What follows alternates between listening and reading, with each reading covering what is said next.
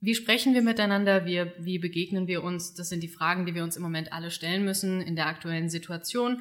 Äh, wir leben in einer Pandemie und dementsprechend sitzen wir nicht mehr beieinander, sondern haben Zoom-Calls, egal wo man hinsieht. Die Leute treffen sich digital und das Thema Digitalisierung erfährt gerade jetzt natürlich nochmal einen ganz besonderen Aufschwung. Die Collision in Toronto, eine der bedeutendsten Technikmessen, kann dieses Jahr äh, nicht so stattfinden wie geplant und auch gewünscht. Gänzlich auf die Talks und auf die Collision müssen wir aber nicht verzichten. Wir schauen uns heute gemeinsam diverse Ausschnitte an aus den Talks auf der Messe, die dieses Jahr digital stattfindet. Mit mir im Gespräch jetzt ist Chris Boos von der Arago GmbH, ein deutsches Unternehmen, das sich auf KI spezialisiert hat. Herr Boos, schön Sie bei uns zu haben. Wir führen diesen Zoom-Call äh, aufgrund von außerordentlichen Umständen. Die Tracing-App wurde jetzt zugelassen und ist im Umlauf und Sie waren maßgeblich daran beteiligt, das, um es verständlich auszudrücken, Grundgerüst für diese Tracing-App mitzuentwickeln. Die Meinungen sind geteilt zu dieser Tracing-App.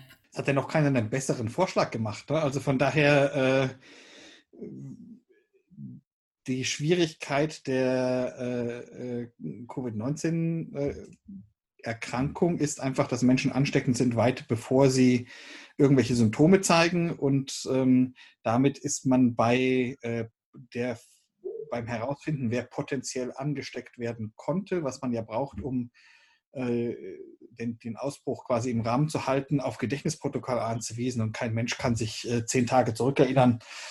Von daher ohne das digitale Tracing äh, wird es nicht gehen. Oder wir machen halt weiter Lockdown. Ähm, aber ich glaube, Menschen sind soziale Tiere und Wirtschaft funktioniert mit Lockdown auch nicht sehr gut. Also ähm, das dürfte eine wesentlich ähm, ja, kritischere äh, Sache sein. Ich, ich glaube, ähm, der, die Grundfrage, kann man eine Nachverfolgung von Ansteckungsketten oder potenziellen Ansteckungsketten so gestalten, dass sie eben den freiheitlichen Grundprinzipien entspricht ähm, und den Prinzipien einer Demokratie, das ist doch gut gelungen. Also die Privatsphäre ist gesichert. Man hat sogar extra da in, in der Diskussion nochmal die Modelle gewechselt, während das gemacht wurde.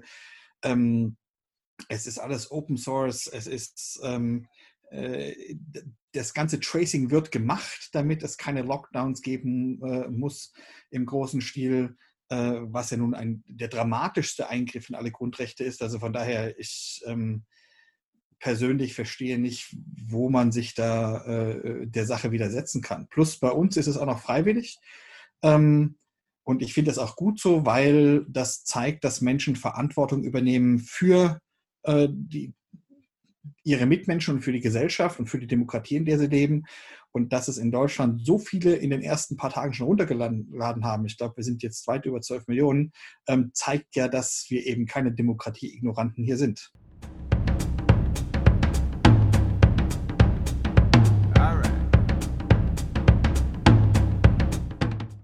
Thank you. I think there's a lot of discussion about AI. It's definitely top of mind for a lot of people around the world in the tech industry. Uh, but there's also enormous opportunity uh, across industries, even in, in our space, in banking, which is a very traditional sector.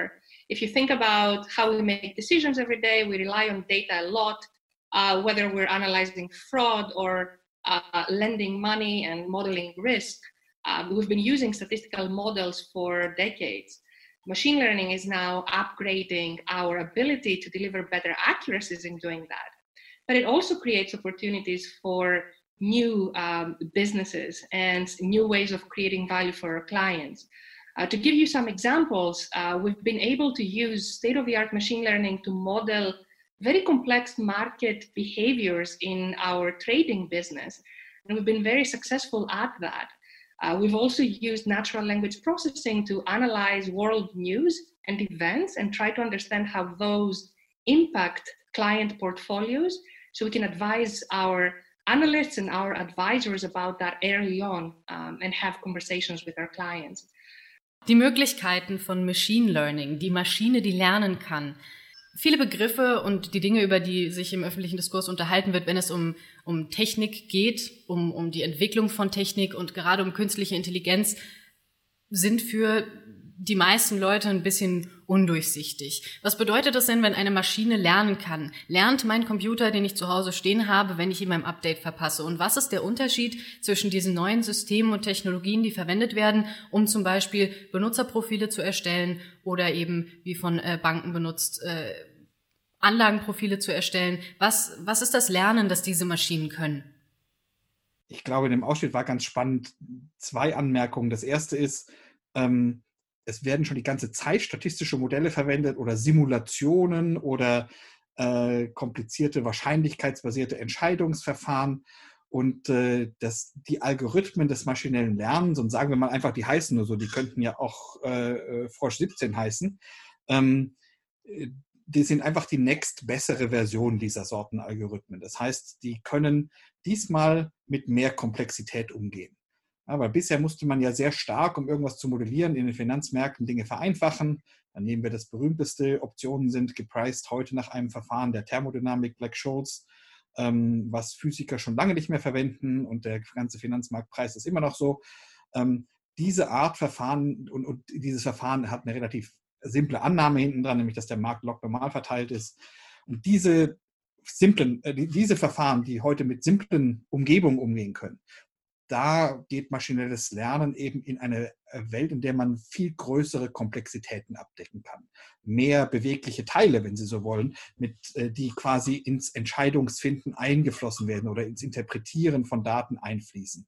Und ich glaube, wenn man das kurz und bündig sagen möchte, dann ist der eine Trick ähm, am maschinellen Lernen, dass man eben mit komplexeren Systemen umgehen kann. Das heißt, Daten in, besser interpretieren kann, die aus einem komplexen System rausgehen. Ich meine, Daten sind ja einfach nur ein Projektionsmechanismus der, der Realität in etwas Maschinenlesbares.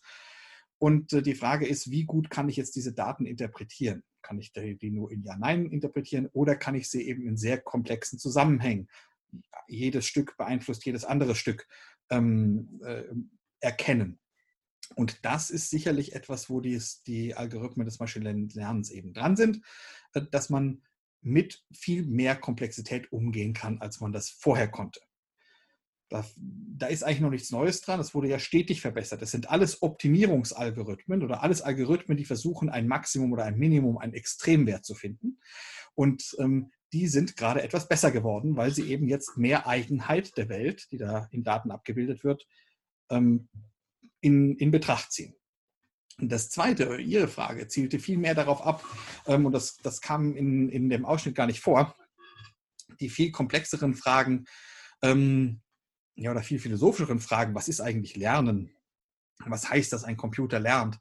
Ähm, das ist ja nicht Lernen, wie, wie wir uns das vorstellen als Menschen, so dass ähm, ein kleines Kind ein Auto in die Hand nimmt, ein Spielzeugauto und nach einem Tag erkennt es jedes Auto auf der Straße, ähm, oder hat sogar noch eine Meinung dazu, was ein Auto und was ein Laster ist und dergleichen. Am Ende des Tages trainieren wir ein System darauf, ähm, wenn man das so betrachten möchte, bestimmte Dinge zu erkennen, statistisch. Das heißt, mit einer Wahrscheinlichkeit von x ist das, was ich jetzt gerade als Bild zum Beispiel sehe, ein Auto. Oder mit einer Wahrscheinlichkeit von x ist das, was ich gerade hier als Finanztransaktionshistorie reinbekommen äh, habe, Betrug.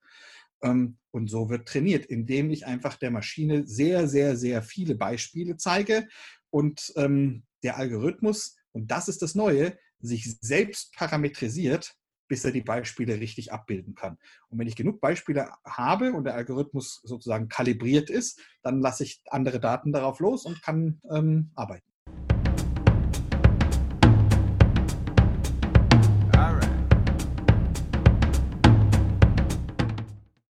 The challenge with sharing that and uh, fulfilling an ecosystem uh, of innovation around it is usually uh, trust. And that comes with uh, concerns around privacy for your clients. Uh, so it's very important to be looking into what technological approaches we can bring to the, to the table to solve for these challenges because there's legitimate reasons. So synthetic data generation, differential privacy, how do you build privacy right into an engineering design so that you have that guarantee that personal and sensitive information will never be shared and uh, in terms of regulation i think that's half of the half of the story i think every business is responsible for itself to think about responsible ai development It cannot be an afterthought. You have to expect that that is a problem with this new technology and think about how do you earn the right to be in business every day. Das schließt jetzt so ein bisschen daran an, was wir auch schon am Anfang hatten, äh, in Bezug auf die Corona-App in Deutschland, das, äh, der Punkt des Vertrauens und der Privatsphäre bei dem Arbeiten und dem Verarbeiten äh, persönlicher Daten. Hier wurde gerade gesprochen von, von der Verantwortung, die Unternehmen äh, übernehmen müssen äh, oder eher sollten, denn es ist ja ähm, laut dem Talk sollte es jedem Unternehmen selbst überlassen sein. Da würde mich interessieren, ob Sie das ähnlich sehen oder äh, ob man, ob das vielleicht ein bisschen zu gefährlich ist zu sagen, jedes Unternehmen muss sich da selbst an die Nase fassen. Äh, und wie, wie sieht denn, wie sieht diese Verantwortung denn aus? Also wie, wie kann Entwicklung von solchen Systemen verantwortlich geschehen und was sind Dinge, auf die man achten muss, während man in diesem Entwicklungsprozess steckt? Sehen Sie, das Problem ist, äh, dass das Thema Privatheit, und äh, darauf kommt es ja immer an, eigentlich leider bedauerlicherweise nur ein Thema ist, was eine kleine Gruppe interessiert. Und das können Sie ganz einfach erkennen. Sie haben einen riesen Aufschrei mit dem äh, Modell der Corona-Apps gehabt, ob das jetzt ein verteiltes oder ein dezentrales System ist, was, äh, ich sag mal, einen Privatsphärenunterschied von ein, von ein wenig macht. Das verteilte System ist besser privatsphärenmäßig, das andere schützt aber die Privatsphäre auch.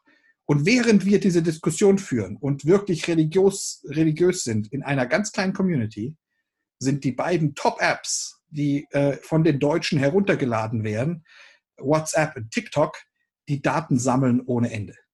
Ähm, solange Privatsphäre keinen interessiert, gibt es auch keine.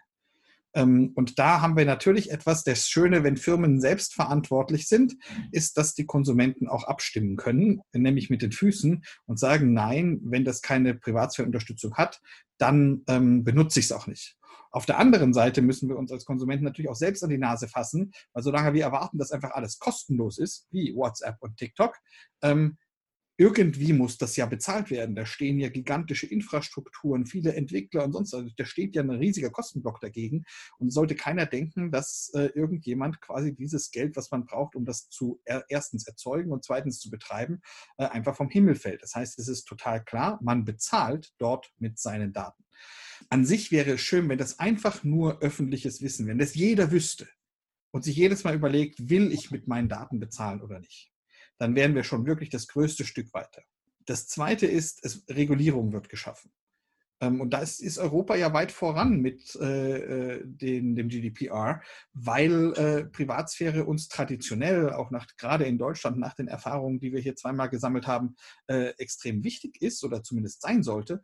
Und ähm, deswegen, ich glaube, dass Regulierung auch für den Einsatz von KI wichtiger ist. Aber das, was ähm, nur äh, am Rande dieses Kommentars hier angesprochen wurde, war ja der Fakt ist, wie komme ich überhaupt zu so einem passenden Datenset? Ich meine, heute ähm, bin ich da und habe Datenpools, die eben bei den großen äh, Internetgiganten liegen, weil die die Datenpools richtig angelegt haben. Und jetzt diskutieren wir auf äh, philosophischer Ebene, wie man denen die Daten wegnimmt, weil andere Unternehmen quasi auf der faulen Haut lagen, in Anführungsstrichen, und eben nicht 10, 15 Jahre lang investiert haben ins Datensammeln.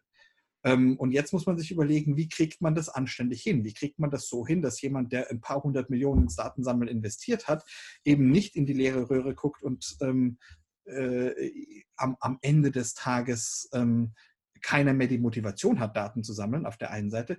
Oder auf der anderen Seite, wie kann man dafür sorgen, dass ähm, viel mehr Zugang zu Daten besteht. Und die personenbezogenen Daten ist ja wirklich nur die Spitze des Eisbergs. Der weit größere Teil von Daten sind ja ganz nicht personenbezogene Daten, äh, die da tatsächlich gemacht werden. Ja? Und ich glaube, das ist extrem wichtig. Ähm, dass man, dass man da ein besseres Bewusstsein schafft. Und natürlich gibt es auch ingenieurhafte Antworten darauf und die wurden in dem, Ansch äh, in, in dem Ausschnitt gerade angesprochen. Jetzt versuchen wir, damit wir keine echten Daten verwenden, simulierte Daten zu verwenden. Oder Daten, und das nennt sich dann äh, äh, äh synthetische Daten, also Synthetic Data. Oder wir versuchen, ähm, äh, wirklich richtig gute Privatsphärenabdeckung, ähm, also Anonymisierung zu machen und nennen das dann Differential Privacy. Ähm, das sind gute Ansätze, aber sie rein technisch. Ich glaube, hier muss immer das Verständnis und die Technologie zusammenkommen. Weil auch simulierte Daten oder synthetische Daten können immer noch unsere Vorurteile abbilden. Und ich meine, dass das gibt es ja die, die schönen äh, Beispiele aus der zum Beispiel Gesichtserkennung, äh, wo man Menschen mit dunklerer Hautfarbe äh, viel schlechter erkannt hat als die äh, mit, mit hellerer Hautfarbe, aus dem einfachen Grund, weil das Trainingsset halt lauter Weiße beinhaltete. Und ich glaube, dass das nimmt uns ja auch keine Datensynthetisierung und dergleichen ab, dass diese, diese Biases, die wir haben oder der Entwicklungsteam hat, ähm, damit reinfließen. Und das spricht halt schon dafür, dass man sehr viele Daten und sehr differenziert benutzen muss. Aber ohne Wissen geht das einfach nicht und ohne dass es jemanden interessiert, geht es auch nicht. Und die Idee, die häufig dann kommt, wenn ich sowas sage, man muss äh, quasi Vorurteile völlig abschaffen. Das wird ja gar nicht gehen. Unsere Welt ist ja auf Meinungen basiert. Jeder hat eine Meinung. Manche mögen äh, äh die eine Sorte Eis, andere mögen die andere Sorte Eis. Ähm, und das, diese Meinungen bilden sich am Ende in sogenannten Biases. Und wenn man das harsch übersetzt, Vorurteilen ab. Und manche Vorurteile sind prima, weil Geschmäcker verschieden sind. Und manche Vorurteile sind einfach gesellschaftlich nicht akzeptabel, wie Rassismus, ähm, weil sich die Gesellschaft darauf geeinigt hat, dass man da keine Differenzierung an äh, Hautfarbe und Religion und so weiter macht. Dann muss man sich aber dann auch daran halten. Und ich glaube, da ist Regulierung wirklich eine gute Sache.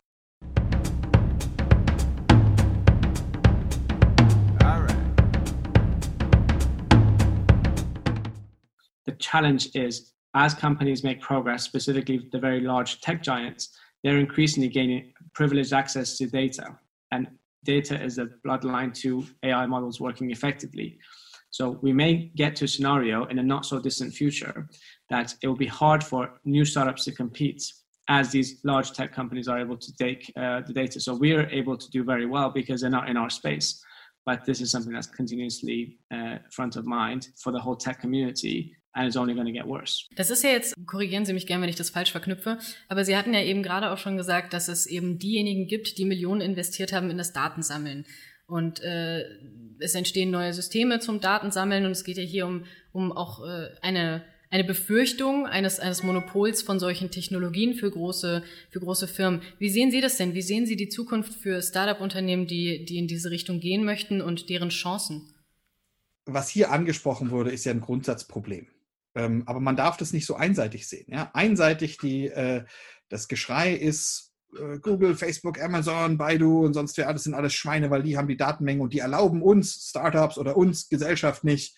Ähm, wir können gar nicht aufholen, weil die haben schon so viel und die sammeln jeden Tag mehr und bla bla bla. Ähm, während wir gleichzeitig äh, Network-Effekt, äh, also exponentielle Geschäftsmodelle loben und selbst welche haben wollen.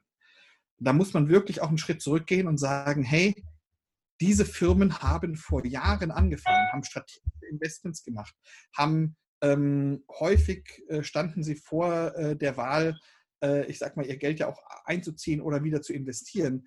Ähm, kein, keiner erinnert sich heute mehr daran, dass die Investoren bei Google äh, denen zweimal das Geld abdrehen wollten und die Firma billig verkaufen wollten, ähm, weil man eben so strategisch vorgegangen ist.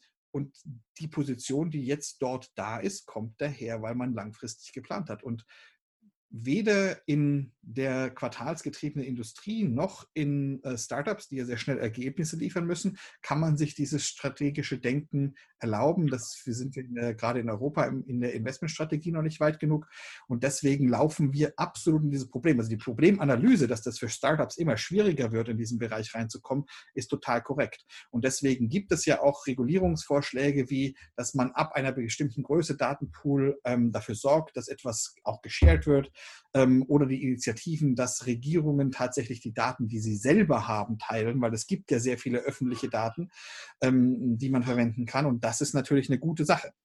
Zuletzt würde ich mich gerne noch mal thematisch ein bisschen von diesem Talk entfernen und eine generelle Frage stellen. Es ist ja unbestreitbar, dass die ganze Welt sich mehr und mehr Gedanken über Digitalisierung macht, weil wir jetzt nun mal auch einfach dazu gezwungen sind und uns damit auf andere Weise zu beschäftigen. Und zwar jeder, nicht nur diejenigen, die vielleicht technikaffin sind oder die in dem Bereich tätig sind, sondern äh, jeder einzelne von uns. Und mich würde interessieren, es gibt ja in der Gesellschaft verschiedene Vorstellungen zu, zu, zu Maschinen und äh, Robotik und was ist das überhaupt? Ich denke, viele stellen sich da etwas Verkörpertes vor, gerade wenn es um künstliche Intelligenz geht oder setzen das gleich mit äh, direkt emotionaler Intelligenz. Und da sind natürlich auch sehr, sehr viele Vorbehalte. Glauben Sie, so, so unangenehm diese Situation, wie sie jetzt auch ist, dass dass das, was gerade passiert und die Art und Weise, wie wir gerade alle mit Technik umgehen, dass, dass das Verhältnis und, und die Beziehung verändert langfristig für die Allgemeinheit zur Technik? Äh, ja und nein. Also ähm, dazu muss man mehrere Dinge sagen. Erstens, Angst vor neuen Entwicklungen gab es ja schon immer. Also als die Eisenbahn eingeführt werden sollen, gab es äh, etablierte Menschen, die Studien angefertigt haben, dass der menschliche Körper äh, nicht auf höher als 30 km/h beschleunigt werden kann, bevor er zu Matsch zerfällt. Und deswegen könne man auf gar keinen Fall Eisenbahn massentauglich machen und all solche Sachen. Ja, das das gab es ja auch schon. Dann gab es auch immer ähm, quasi diese Extrempositionen. Mit der Eisenbahn werden unsere Kultur zerstört werden und so weiter. Ähm, und das haben wir jetzt bei KI auch wieder in alle Richtungen. Also A, KI bringt uns alle um und macht uns alle arbeitslos und ich weiß nicht was alles. Ähm, dabei muss man mit jeder Art von Technik, und hier geht es um Werkzeuge, wir reden, äh, das ist auch häufig eine häufige Fehlinterpretation, wir reden ja nicht von denkenden, fühlenden Wesen, wir reden nicht von künstlichem Leben oder irgend so etwas, wir reden von Maschinen, die, die kognitive Fähigkeiten bekommen haben. Das sind immer noch dumme Blechbüchsen. Ja, also ich hoffe, das haben wir auch bei, dem, äh, bei der Diskussion um Daten ähm, äh, tatsächlich behalten, ja, dass es so ist. Das heißt, wir reden einfach über eine Generation an Technologie, die ein Stück weit voraus ist und die Dinge tut, die jetzt noch für uns schwer vorstellbar sind. Aber eigentlich war Technologie doch schon immer so, dass sie denjenigen, die sich am wenigsten für die Technik interessiert haben, am meisten genutzt hatten. Ja, also äh, wenn Sie es beim, bei der Eisenbahn belassen wollen, nicht die äh, Freaks der Dampfmaschine, sondern alle Leute, die in Fabriken Arbeit gefunden haben und die neue Mobilität hatten, die sie vorher einfach gar nicht hatten, haben davon profitiert. Und das waren wesentlich mehr. Und das ist bei KI auch so. Und jetzt müssen wir uns fragen, der, der, der Angst vor der Veränderung, oder die Angst vor der Veränderung ist ja deswegen da, weil man das, was man jetzt hat, kennt im Zweifelsfall sagt, okay, ich habe jetzt einen Job und der ist langweilig und scheiße, aber da gehe ich nach Hause, mache meine Hobbys und bin glücklich. Und jetzt ändert sich irgendwas. Jetzt muss ich mir fragen, okay, was, wie sieht denn mein Job morgen aus? Was mache ich? Und, und, so. und Unsicherheit ist etwas, womit wir gerade in unserer Gesellschaft sehr schlecht umgehen können. Das war mal anders und man hat viel mehr an die Zukunft geglaubt. Und ich glaube, dass da Corona einen großen Beitrag leisten kann, Menschen wieder zu der Frage zurückzukommen, wie kann es denn gut werden? Das ist total, also für mich ein total interessantes Phänomen. Äh, je besser es uns geht, desto mehr haben wir Angst davor, dass es schlechter wird. Ja, ähm, jetzt ist es ziemlich schlecht. Ich meine, ganz viel Wirtschaftsleistung verloren gegangen. Viele Leute haben Angst um ihre Jobs und so weiter und so fort. Und jetzt suchen wir alle nach Optimismus. Ja, zum Glück. Vergleichen Sie das mal die Musik, die es gibt, oder? Die Musik, die wir noch vor äh, einem Jahr hatten, alles sehr kalt und metallisch. Die Musik so aus den 80er Jahren, als Atomkrieg eine Option war, ist irgendwie sehr weich gewesen. Und es ist ganz interessant, wie wir uns da anpassen. Von daher steckt da eine gigantische Chance drin, A, in der technologischen Entwicklung oder in dem, wie, wie wir tatsächlich Leben ähm, gestalten können.